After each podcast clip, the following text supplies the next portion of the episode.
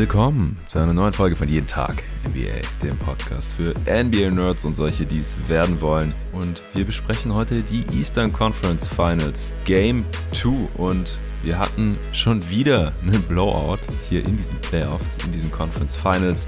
Dieses Mal mit dem besseren Ende für die Celtics, die in Miami gewonnen haben. Es äh, gab zwei Streaks vor diesem zweiten Spiel, dass äh, die Celtics ungeschlagen sind nach Niederlagen in diesen Playoffs. 3 und 0 standen die und dass die Heat zu Hause ungeschlagen waren in Miami. 7 und 0 und eine dieser Streaks musste zu einem Ende kommen und es war die Heimsieg-Serie der Miami Heat. Die haben mit 25 Punkten verloren, 127 zu 102, absolut dominanter Auftritt der Boston Celtics, die wieder mit Marcus Smart und Al Horford auflaufen konnten, die ja beides letztes Spiel verpasst hatten.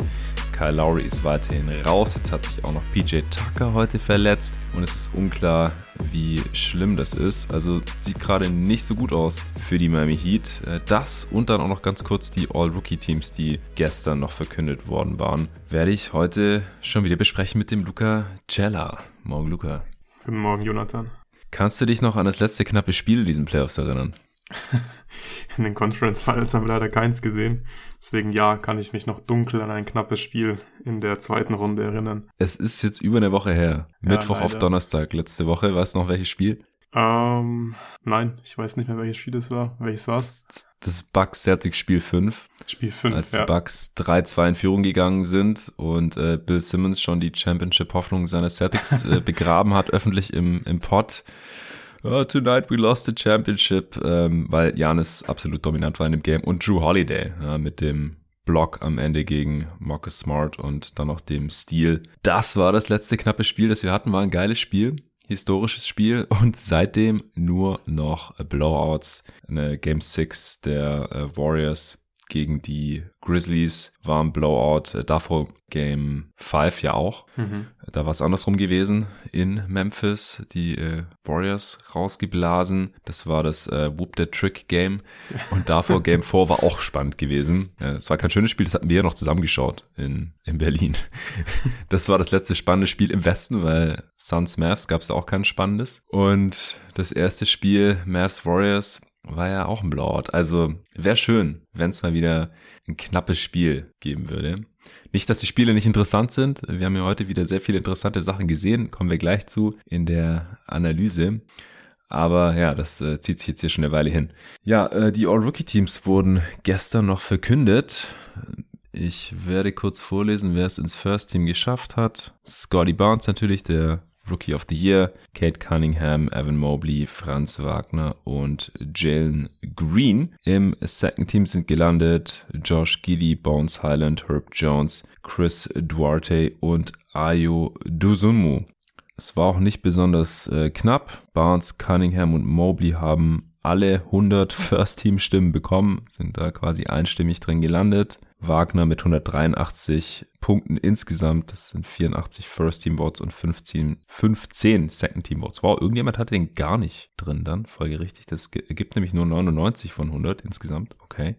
Und äh, Jalen Green mit 158 Punkten auch sehr klar vor Herb Jones mit 123, der dadurch ins Second Team gerutscht ist. Dahinter Josh Giddy mit 122 auch relativ deutlich nicht im First Team und Bones Highland, DeSumo und Duarte hatten keinerlei Chance aufs First Team mit jeweils weit unter 100 Gesamtpunkten aus diesen Votes. Ja, aus meiner Sicht gibt's hier nicht allzu viele Überraschungen. Wie sieht's da bei dir aus, Luca? Ja, allzu viele nicht, aber es sieht schon so aus, als hätten die meisten Vote einfach mal nach äh, Points per Game gefiltert. Yay, äh, Points. genau, wie es äh, gerade bei den, bei den All-Rookie-Teams gerne gemacht wird. Ähm, ja, Im Großen und Ganzen die Teams okay, aber ich verstehe nicht ganz, wie man Jalen Green im First Team haben kann und Herb Jones nicht. Jalen Green hat vor allem eine gute zweite Hälfte der Saison gespielt, immer besser in Fahrt gekommen, effizienter gescored, der hat definitiv Star Potential, aber Herb Jones war halt einfach einer der besten Verteidiger in seiner Rookie Season und hat wichtige Minuten bei dem Playoff-Team gespielt und hat auch in den Playoffs ja. sehr gut gespielt und der war für mich hier klar der, der bessere Spieler dieser Saison. Ja, für mich ja auch. Ich hatte ja ein eigenen Pod mit David aufgenommen. Das war allerdings ein Supporter-Pod, da kann man sich das alles nochmal reinhören, falls man Supporter ist für jeden Tag NBA bei äh, steadyhq.com slash jeden Tag NBA, wenn man es noch nicht ist und äh, Bock drauf hat, gerne Supporter werden und in diesen Pod reinhören. Da hatte ich auch Herb Jones im First Team und dann eben Jalen Green im Second Team, aber ansonsten waren beide Teams identisch. Ich habe gerade nochmal reingeschaut. Also dieselben zehn Spieler, nur auch mit Jones aus äh, den gerade von dir nochmal genannten Gründen im First Team. Ich finde einfach, der hat eine bessere Saison gespielt unterm Strich. Ja. Schlechterer Scorer, aber das war's dann halt auch schon. Und das Ding ist halt, dass äh, Jalen Green, ich weiß nicht, wie viel Minuten und wie viele Punkte der in New Orleans gemacht hätte, äh, weil es halt ein Team ist, das in die Playoffs wollte und dann ja auch kam. Und ja, Green war einfach mindestens zwei Drittel der Saison sehr, sehr ineffizient. Und ich finde es jetzt im Endeffekt aber auch äh, nicht tragisch, dass er es ins First Team geschafft hat und Herb Jones nur ins Second Team es war einigermaßen äh, knapp und in ein paar Jahren interessiert es sowieso keinen mehr. Ich denke auch, dass Jalen Green nach wie vor das interessantere Talent ist, aber ich hätte es schon auch begrüßt, wenn Herb Jones Leistung in seiner Rookie-Saison hier in der Form gewürdigt worden wäre. Es gab ja auch noch ein äh, Tweet oder zwei jetzt dazu nach diesen Ergebnissen. Einmal Josh Giddy mit den zwei äh, ja, weinenden Lach-Smileys mit also als äh, Retweet auf die Ergebnisse. Also der hat wohl auch mit dem First Team gerechnet gehabt. Gehe ich mal davon aus, dass er sich lustig gemacht hat über diese Ergebnisse.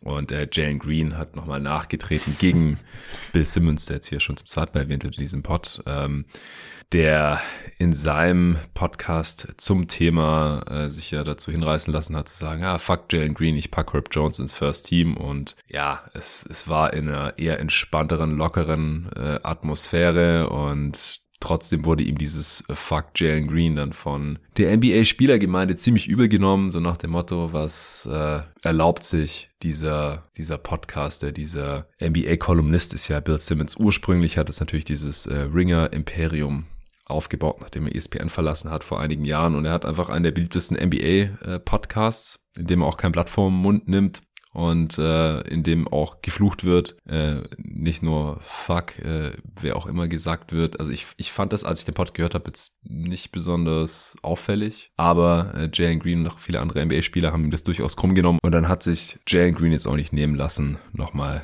zu tweeten, hey, shout out Bill Simmons, my dog, for real.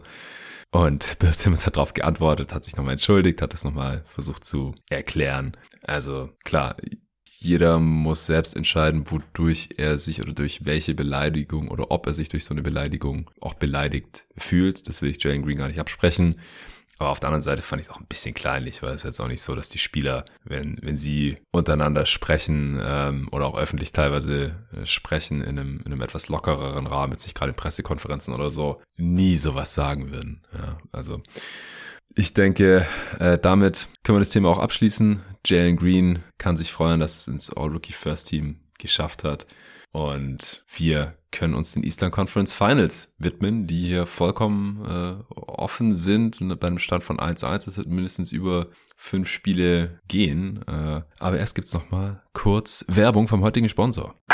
Wie aufmerksame Hörerinnen und Hörer wissen, beschäftige ich mich viel mit Ernährung. Das kommt zum einen daher, dass mein familiärer Background ja im Lebensmittelhandel ist und ich einfach darauf achte, was ich meinem Körper zuführe. Als Sportler, aber auch einfach so, als Mensch. Weil meine Verlobte da ähnlich tickt und wir uns zum Glück beim Thema Essen und Snacks sehr einig sind, haben wir uns total gefreut, als wir Coro entdeckt haben. corodrogerie.de ist ein Food-Online-Portal, hier aus Berlin, wo man viele gesunde Zutaten und Snacks günstig bestellen kann. Vielleicht fragst du dich ja auch, wieso Lebensmittel in winzigen Packungsgrößen abgefüllt werden und warum dich ein Labyrinth aus Handelsstufen vom Ursprung deiner Alltagshelfer trennt und weshalb gute Qualität und faire Preise scheinbar unvereinbar sind. Coro denkt deshalb Handel neu und bietet große Packungen Nüsse, Trockenfrüchte, Superfoods, Proteinriegel, biologische und vegane Lebensmittel und dergleichen günstig an. Coro bezieht die Produkte direkt beim Hersteller, also bei den Landwirten. Die Preise sind transparent und Preisänderungen können über Preisentwicklungsgraphen inklusive Erklärungen nachvollzogen werden. Sehr cool. Ich bin ständig am Snacken und weil ich meinen Körper über die Jahre immer weniger ungesundes Zeug zumute, esse ich eh ständig Nüsse und Trockenfrüchte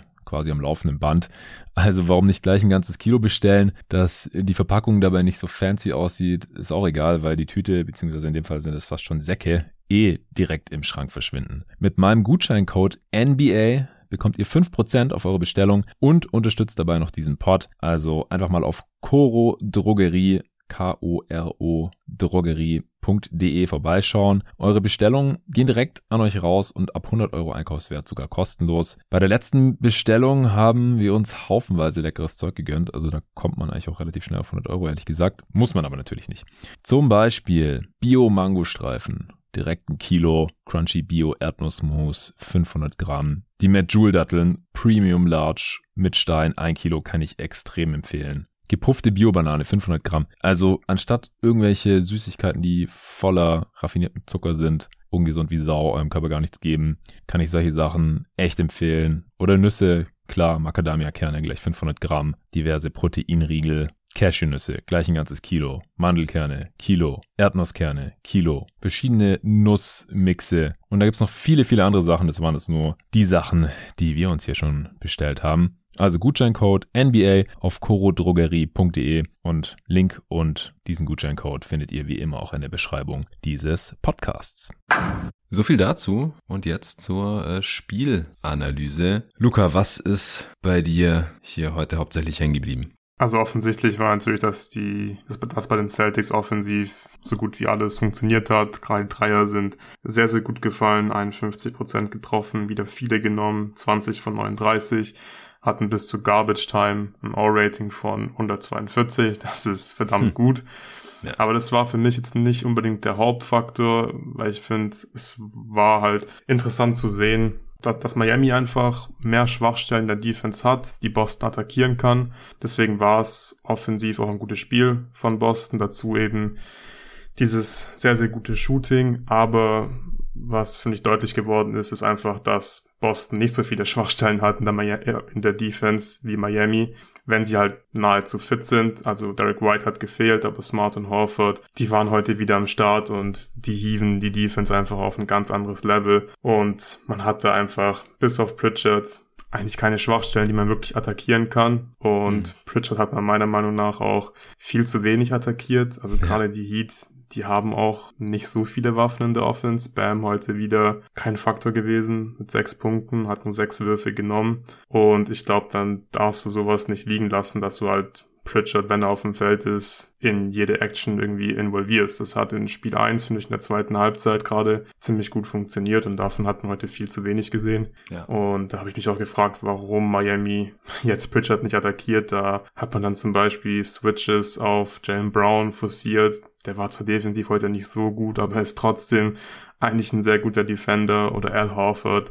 Auch der, der, den, den, den wirst du nicht so attackieren können in einem Switch. Und das fand ich schon ein bisschen verwunderlich, wie Miami gespielt hat in der Offense. Aber ich glaube, das war auch so ein kleiner Vorgeschmack wie die Serie weitergehen könnte. Es hat mich auch extrem gewundert, nachdem das im letzten Spiel ja so gut funktioniert hatte und das ein großer Grund auch dafür war, wieso die Heat im dritten Viertel diesen Run hinlegen konnten, warum man das in dem Spiel eigentlich gar nicht mehr gesehen hat. Irgendeinem zweiten Viertel habe ich mir aufgeschrieben, warum attackieren die Peyton Pritchard nicht mehr? Da ist mir so aufgefallen, die, die machen das einfach nicht mehr. Und die Offense war ja komplett ins, ins Stocken geraten. Mit äh, Peyton Pritchard auf dem Feld waren die Celtics heute bei plus 39 ja. in 23 Minuten. Das darf aber nicht passieren. Das, ja, das darf die einzige defensive Schwachstelle den besten Plus-Minus-Wert hat im gesamten Team der Celtics. Also das ist ein riesiger Fail von Seiten der Miami Heat. Die haben mal einen guten Start hingelegt offensiv, aber das war halt in erster Linie starkes Tough-Shot-Making aus meiner mhm. Sicht. Also die haben keine tollen Looks bekommen. Nee, aber haben sie das ganze halt, Spiel nicht bekommen. Also sie hatten ja. extrem wenig Paint-Touches, wenig Penetration, die Zone in Boston die, die, die Defense musste selten wirklich rotieren, musste so gut wie nie mehrmals rotieren und es waren halt einfach oft dann irgendwie Handoffs und Struce nimmt halt einen contesteten Dreier so und wie du gesagt hast, ja. am Anfang sind ein paar davon gefallen, aber das hat man schon am Anfang gesehen, dass, dass Miami sich eigentlich keine guten und offenen Looks kreieren kann. Ja, genau. Und die Celtics Defense ist halt nicht nur dadurch besser, wenn Smart und Horford wieder dabei sind und äh, tendenziell schwächere Verteidiger in der Rotation ersetzen, sondern weil halt auch ein Spieler wie Robert Williams wieder mhm. in seine beste defensive Rolle gehen kann. Das hatten wir auch im ersten Spiel gesehen. Er als äh, Drop Defender und primärer Rim Protector, das ist nicht seine Stärke. Da sind die Heat und vor allem Butler immer wieder zu relativ guten Abschlüssen gekommen. Und heute war er einfach wieder in seiner Roamer-Rolle, wo er einfach total aufblüht und ganz viele Würfe noch äh, schwerer machen kann, wenn die Heat mal irgendwie Richtung Korb gekommen sind. Das war im ersten Viertel dann auch direkt total auffällig. Und dann, als die Heat halt ihr, ihre ersten Substitutions machen mussten, da ging es dann endgültig den Bach runter im ersten Viertel eigentlich schon. Deadman wird komplett abused von der Celtics Offense und ja, vor allem als, also sie wollten da anscheinend auch noch nicht small gehen, weil auch mit Horford die Celtics dann ja auch wieder größer sind und ja, die Heat ja auch probieren müssen, so ein bisschen das Possession Game wenigstens zu gewinnen übers Offensiv-Rebounding. Das ähm, hat im ersten Viertel zuerst auch mal noch geklappt, aber der große Nachteil ist einfach, dass Deadman überhaupt nicht switchen kann. Das heißt, man muss mit ihm Drop verteidigen oder er kommt raus zum harten Hedge, wenn es einen On-Ball-Screen gibt und beides hat halt überhaupt nicht funktioniert. Ja, und den On-Ball-Screen, den gibt's auch auch jedes Mal, wenn er auf dem Feld ist. Es hat mir einfach auch gut gefallen in der Celtics Offense, ja. dass man Deadman jedes Mal in den Pick and Roll packt, dass wenn Hero auf dem Feld ist, dass man auch ihn in sehr, sehr viele Actions verwickelt, ihn forciert zu verteidigen, sich dadurch Vorteile spielen muss, weil wenn man switcht, dann hast du halt ein One-on-One gegen Hero. Das ist aus Sicht von Miami nichts Gutes. Wenn du irgendwie hedgen willst, äh, Sean Recover spielen willst, dann ähm, können die Celtics sich gute Würfe rausspielen, weil Al Horford hat heute wieder gespielt. Der hat mit dem Short Roll zum Beispiel sehr gut gefallen, hat da gute Pässe gespielt, hatte am Ende, glaube ich, nur zwei Assists, aber hat die Offen schon ganz gut connected, finde ich. Und in einem Playoff-Spiel, finde ich, musst du sowas einfach machen. Wenn es Schwachstellen gibt, dann, dann nutzt die doch einfach gnadenlos aus. Und das haben die Celtics gemacht. Und die Heat haben es halt nicht gemacht. Und ich finde sogar, dass ähm, Boston sogar noch nicht so richtig ernst gemacht hat in der Defense. Also sie haben zwar viel geswitcht, aber sie haben zum Beispiel auch teilweise mit Tatum und Grant Williams beispielsweise Drop Defense gespielt. Mhm. Und dann bekommt Hero halt noch einen vergleichsweise einfachen Pull-up. Weil ich glaube, wenn du switchen würdest, dann, dann wird's, glaube ich, richtig schwierig, wenn du diese Actions dann noch switcht, weil Grant Williams und Tatum, die könnten es locker einfach switchen.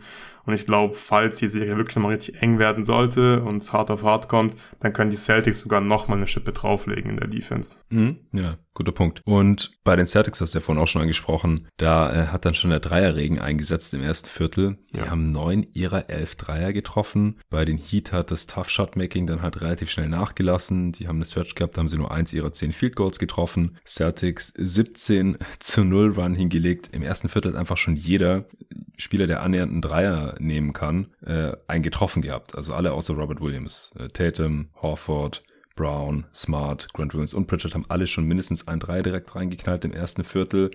Also die waren schon auch unglaublich heiß äh, heute wieder. Aber das haben wir ja auch schon hier gesagt gehabt in der Preview, dass die Teams halt beide schon den, den Dreier suchen, aber dass die Celtics halt nochmal das bessere Shooting-Team sind. Und das äh, hat man heute ja auch wieder gesehen. Ja, und so äh, sind dann die, die Celtics im im zweiten Viertel auch weiter weggezogen. Die haben insgesamt einen 56 zu 19 Run hingelegt. Äh, das waren 39 Punkte Swing dann auch, weil zur Halbzeit haben sie mit 25 geführt. Kurz vor der Halbzeit waren sie schon mit 29 äh, vorne und die Heat hatten im ersten Viertel aber schon mit 10 geführt. Das ist der 39 Punkte Swing. Was auch anders war als im ersten Spiel, war, dass Jalen Brown direkt einen guten Start hatte. Nicht erst in der zweiten Halbzeit, dass Tatum die Celtics Offense nicht irgendwie alleine tragen musste wie im ersten Spiel. Der dann aber ein sehr starkes zweites Viertel hatte. Der hatte zur Halbzeit dann schon 20 Punkte. Ähm, und ja, so waren die Celtics einfach komplett übermächtig zur Halbzeit. Ein Shooting von 77 Prozent, Offensivrating von 159. Dann auch noch die höhere Offensiv-Rebound-Rate zur Halbzeit. Die haben auch noch fast jeden dritten ihrer wenigen Fehlwürfe eingesammelt. 12 von 19 Dreier zur Halbzeit. Die Heat hatten auch 19 Dreier genommen aber nur sechs getroffen. Das sind halt sechs weniger Treffer. Das sind schon mal allein 18 Punkte Unterschied. Dann haben die Heat ihre Freiwürfe noch nicht getroffen zu einem Überfluss und die Celtics haben, glaube ich, die ersten 20 ihrer Freiwürfe getroffen, bis dann Grant Williams im dritten oder vierten Viertel irgendwann den ersten verworfen hat. Also 70 zu 45 zur Halbzeit. Das äh, war auch irgendeine Form von Rekord für die Celtics. Ich glaube, ihre höchste Halbzeitführung in, in einem Conference Finals oder irgendwie sowas. Und da war das Ding eigentlich durch. Also die Celtics haben, hat äh, John Schumann von NBA.com getweetet gehabt, seit dem 6. Januar kein Spiel mehr verloren, in dem sie mal mit 20 vorne waren. Also die zweite Halbzeit waren schon so ein bisschen, ja gut, vielleicht gibt's noch mal einen Push von den Heat, aber das hätte schon ein historischer Run werden müssen, damit es irgendwie noch mal annähernd ein Game wird. Ja, also das war auf jeden Fall schon eine Vorentscheidung zur Halbzeit. Es gab auch gar keine Indikatoren dafür, dass jetzt, dass jetzt Miami einen riesen Run starten wird in der zweiten Halbzeit. Klar, Hot Shooting war ein Faktor in dem Spiel, aber für mich ist halt wichtiger, wie diese Dreier entstehen und Boston kann sich halt easy offenen Dreier ausspielen und Miami halt überhaupt nicht.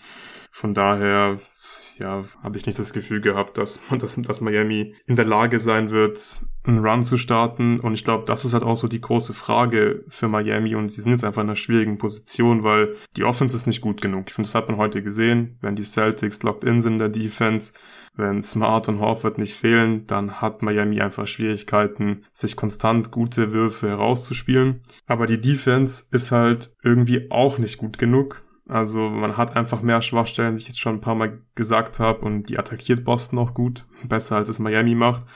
Und jetzt müssen sich die Heat wahrscheinlich so ein bisschen die Frage stellen, wollen wir mehr Offense aufs Feld schicken, weil mehr Defense geht nicht. Das waren jetzt schon einfach die besten defensiven Lineups die die Heat äh, zur Verfügung haben, dass zum Beispiel Caleb Martin statt äh, Duncan Robinson spielt. Und die Frage, die man sich jetzt halt stellen muss, ist, will man zum Beispiel mehr Zone spielen und dafür mehr Offense aufs Feld stellen? Also Hero und Robinson beispielsweise gemeinsam spielen lassen, He äh, Duncan Robinson generell mehr spielen lassen, dass man mehr Shooting hat.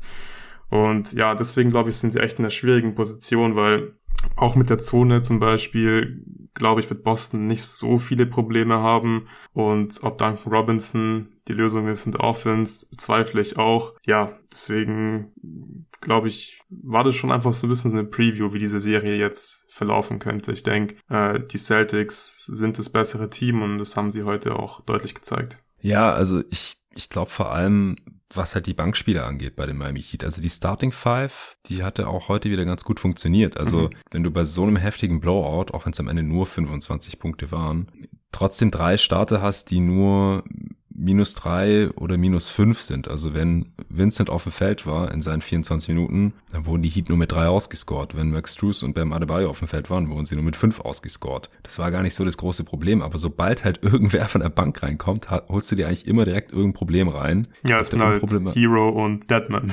Und die werden halt gnadenlos genau. attackiert. Die kommen von der Bank. Hero spielt viele Minuten. Deadman ist ein Backup Center. Das ist ein großes Problem. Ja, exakt. Also der Einzige, der einigermaßen problemlos reinkommen kann, ist wahrscheinlich Oladipo, aber der trifft halt weiterhin einfach nix. Mhm. Und auch wieder zwei von acht, einen von fünf ja. Dreier nur, zehn Freiwürfe wieder gezogen in 26 Minuten. Das äh, funktioniert gut. Aber drei Turnovers bei nur einem Assist, das ist einfach insgesamt trotzdem kein, keine, keine effiziente erste Option. Und dann wird's halt schwierig gegen diese Celtics Defense. Also das, das ist ein Problem, dass sie halt nur One-Way-Spieler von der Bank eigentlich haben. Duncan Robinson hat heute über 14 Minuten gesehen, der dürfte irgendwann Ende des dritten Viertels schon rein, als das Ding dann durch war.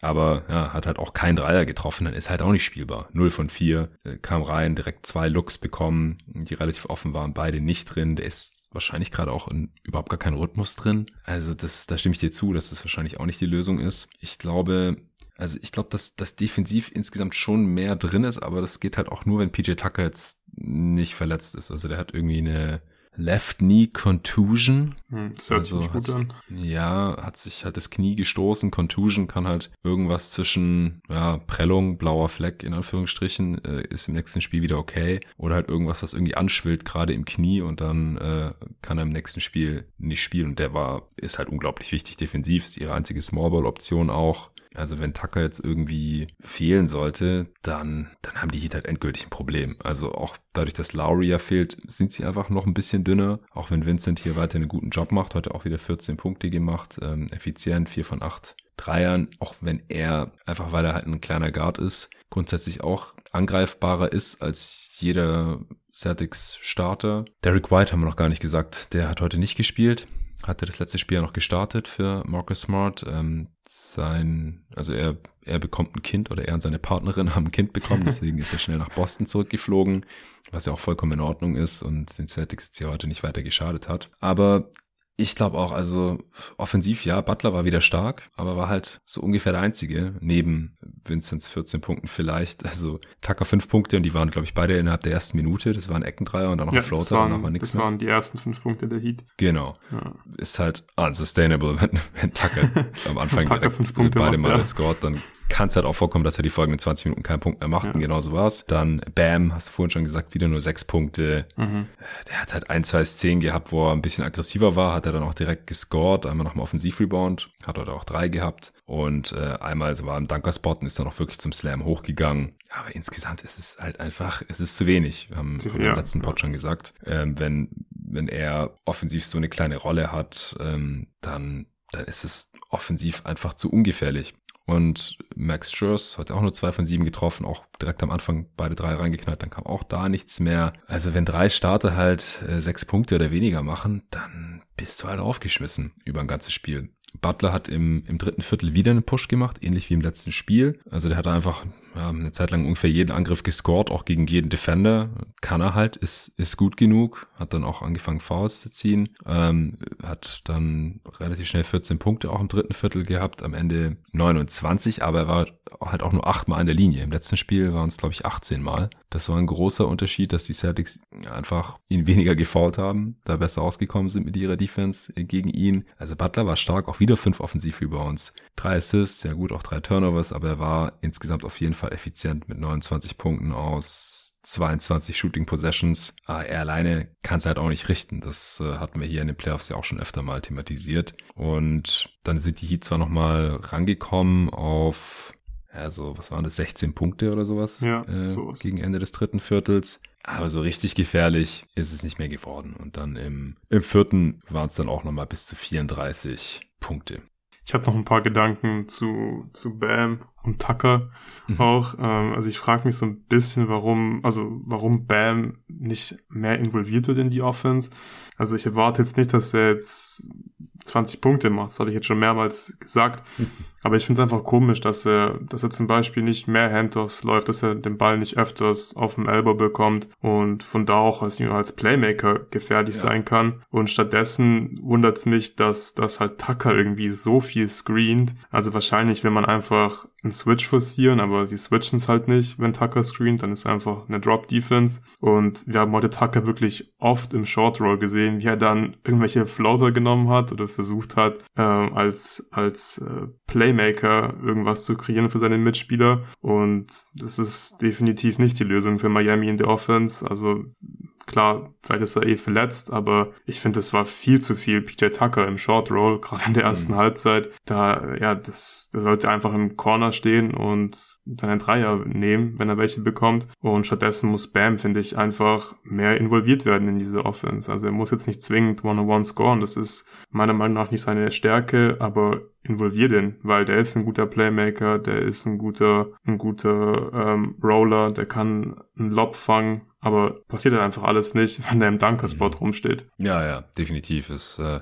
dafür hatte ich ja im letzten Pod auch schon plädiert. Also es ist so eine so ein bisschen eine Mischung in der Heat Offense aus, klar, limitiertes Spielermaterial, da kann Spolstra jetzt nichts dran ändern, es sei denn, Lowry mhm. kommt bald zurück, aber bisher in den Playoffs, wenn Lowry angeschlagen war, lief mit ihm halt auch nicht, da sind die Heat ohne ihn sogar besser gefahren, die waren bis heute ja ohne Lowry sogar noch ungeschlagen, wenn ja, mich gar nicht alles täuscht. Ja, 6-0 ja. waren sie. Äh, Nochmal eine Streak, die heute zu Ende gekommen ist.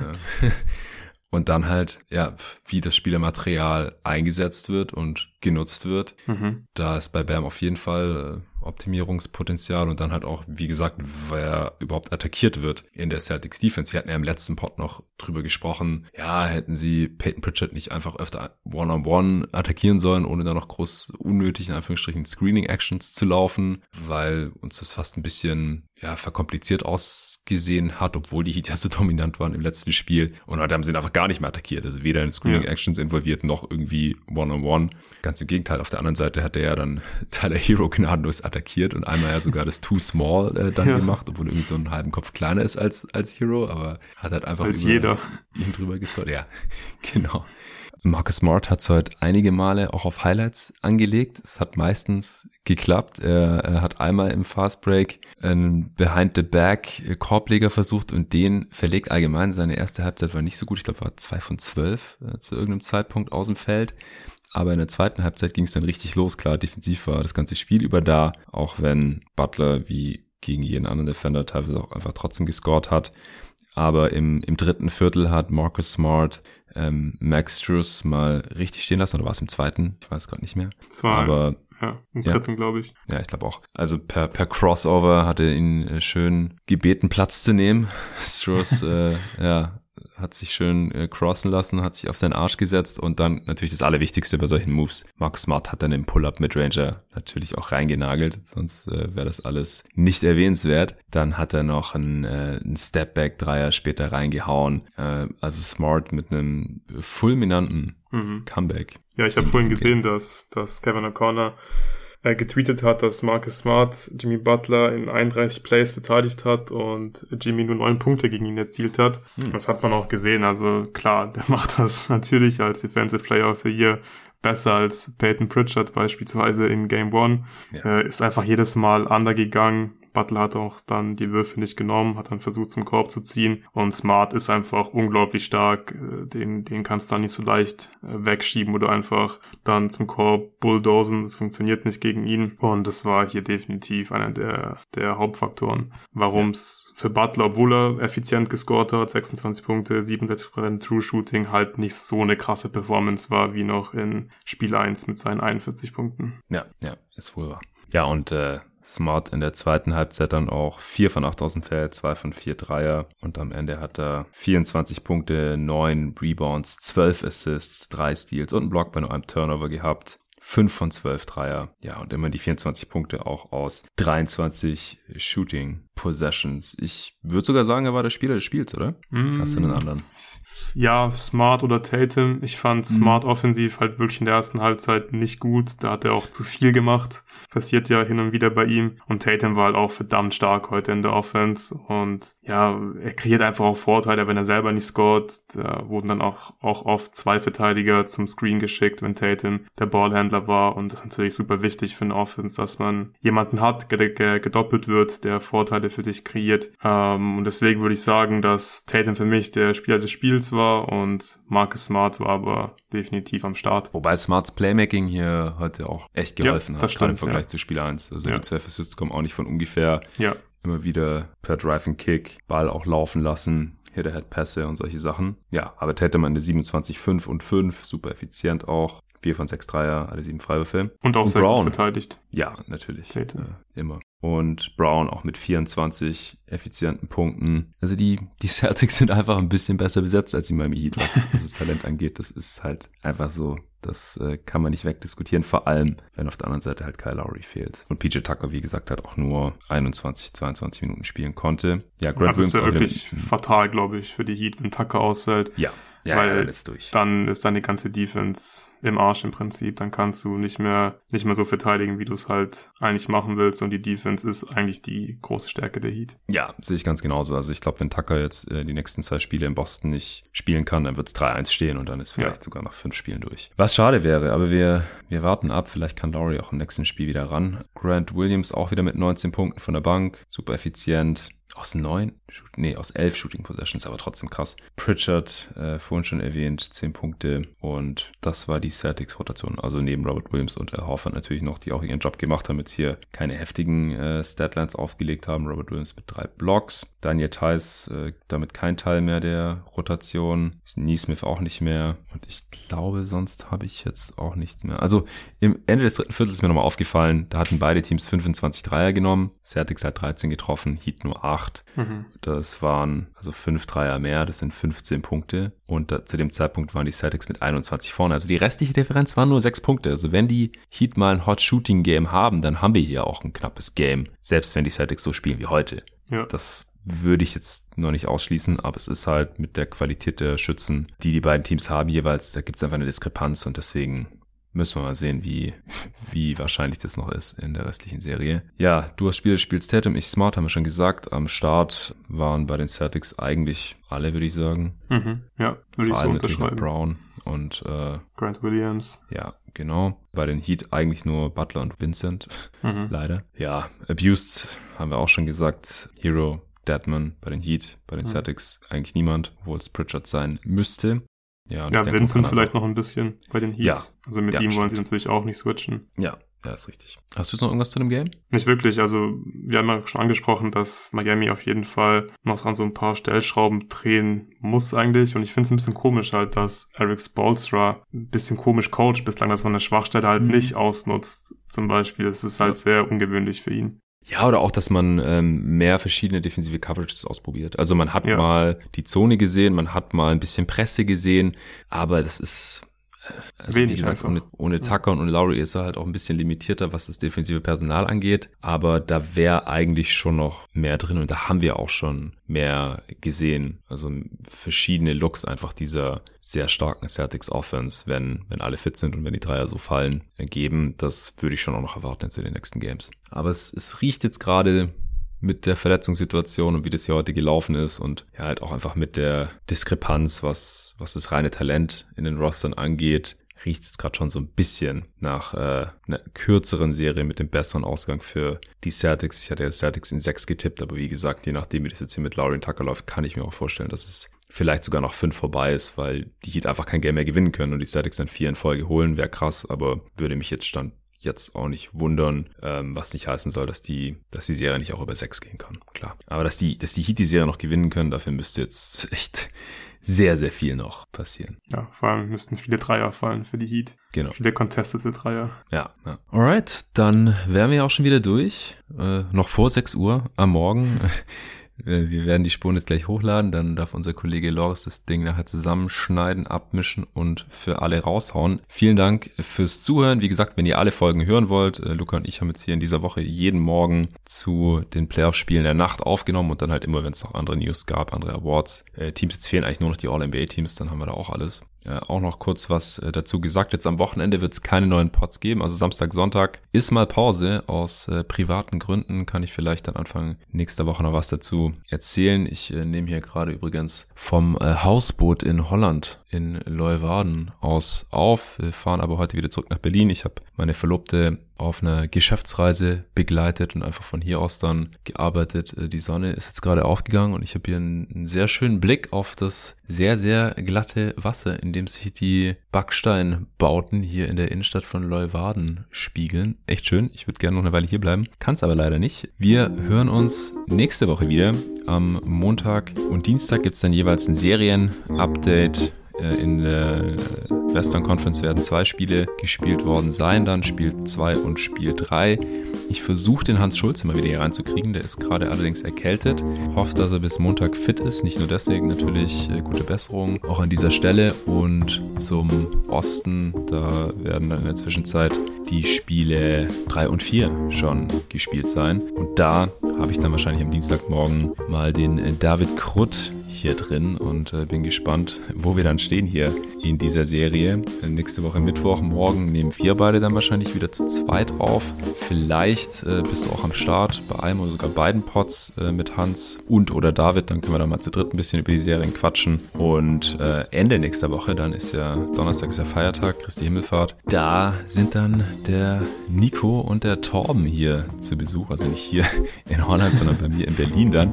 Und da wird es dann auch ein paar Pots geben. Das äh, ist schon mal klar. Mal schauen, wo wir dann stehen in den Conference Finals oder ob vielleicht äh, gegen Wochenende dann auch schon die Finals-Paarung oder ein Team der Finals äh, feststeht. Da wird es dann viel zu besprechen geben. Es wird auch nochmal ein Bigger Picture Playoff Learnings Podcast geben, wie ich ja schon einen mit Tobi aufgenommen habe.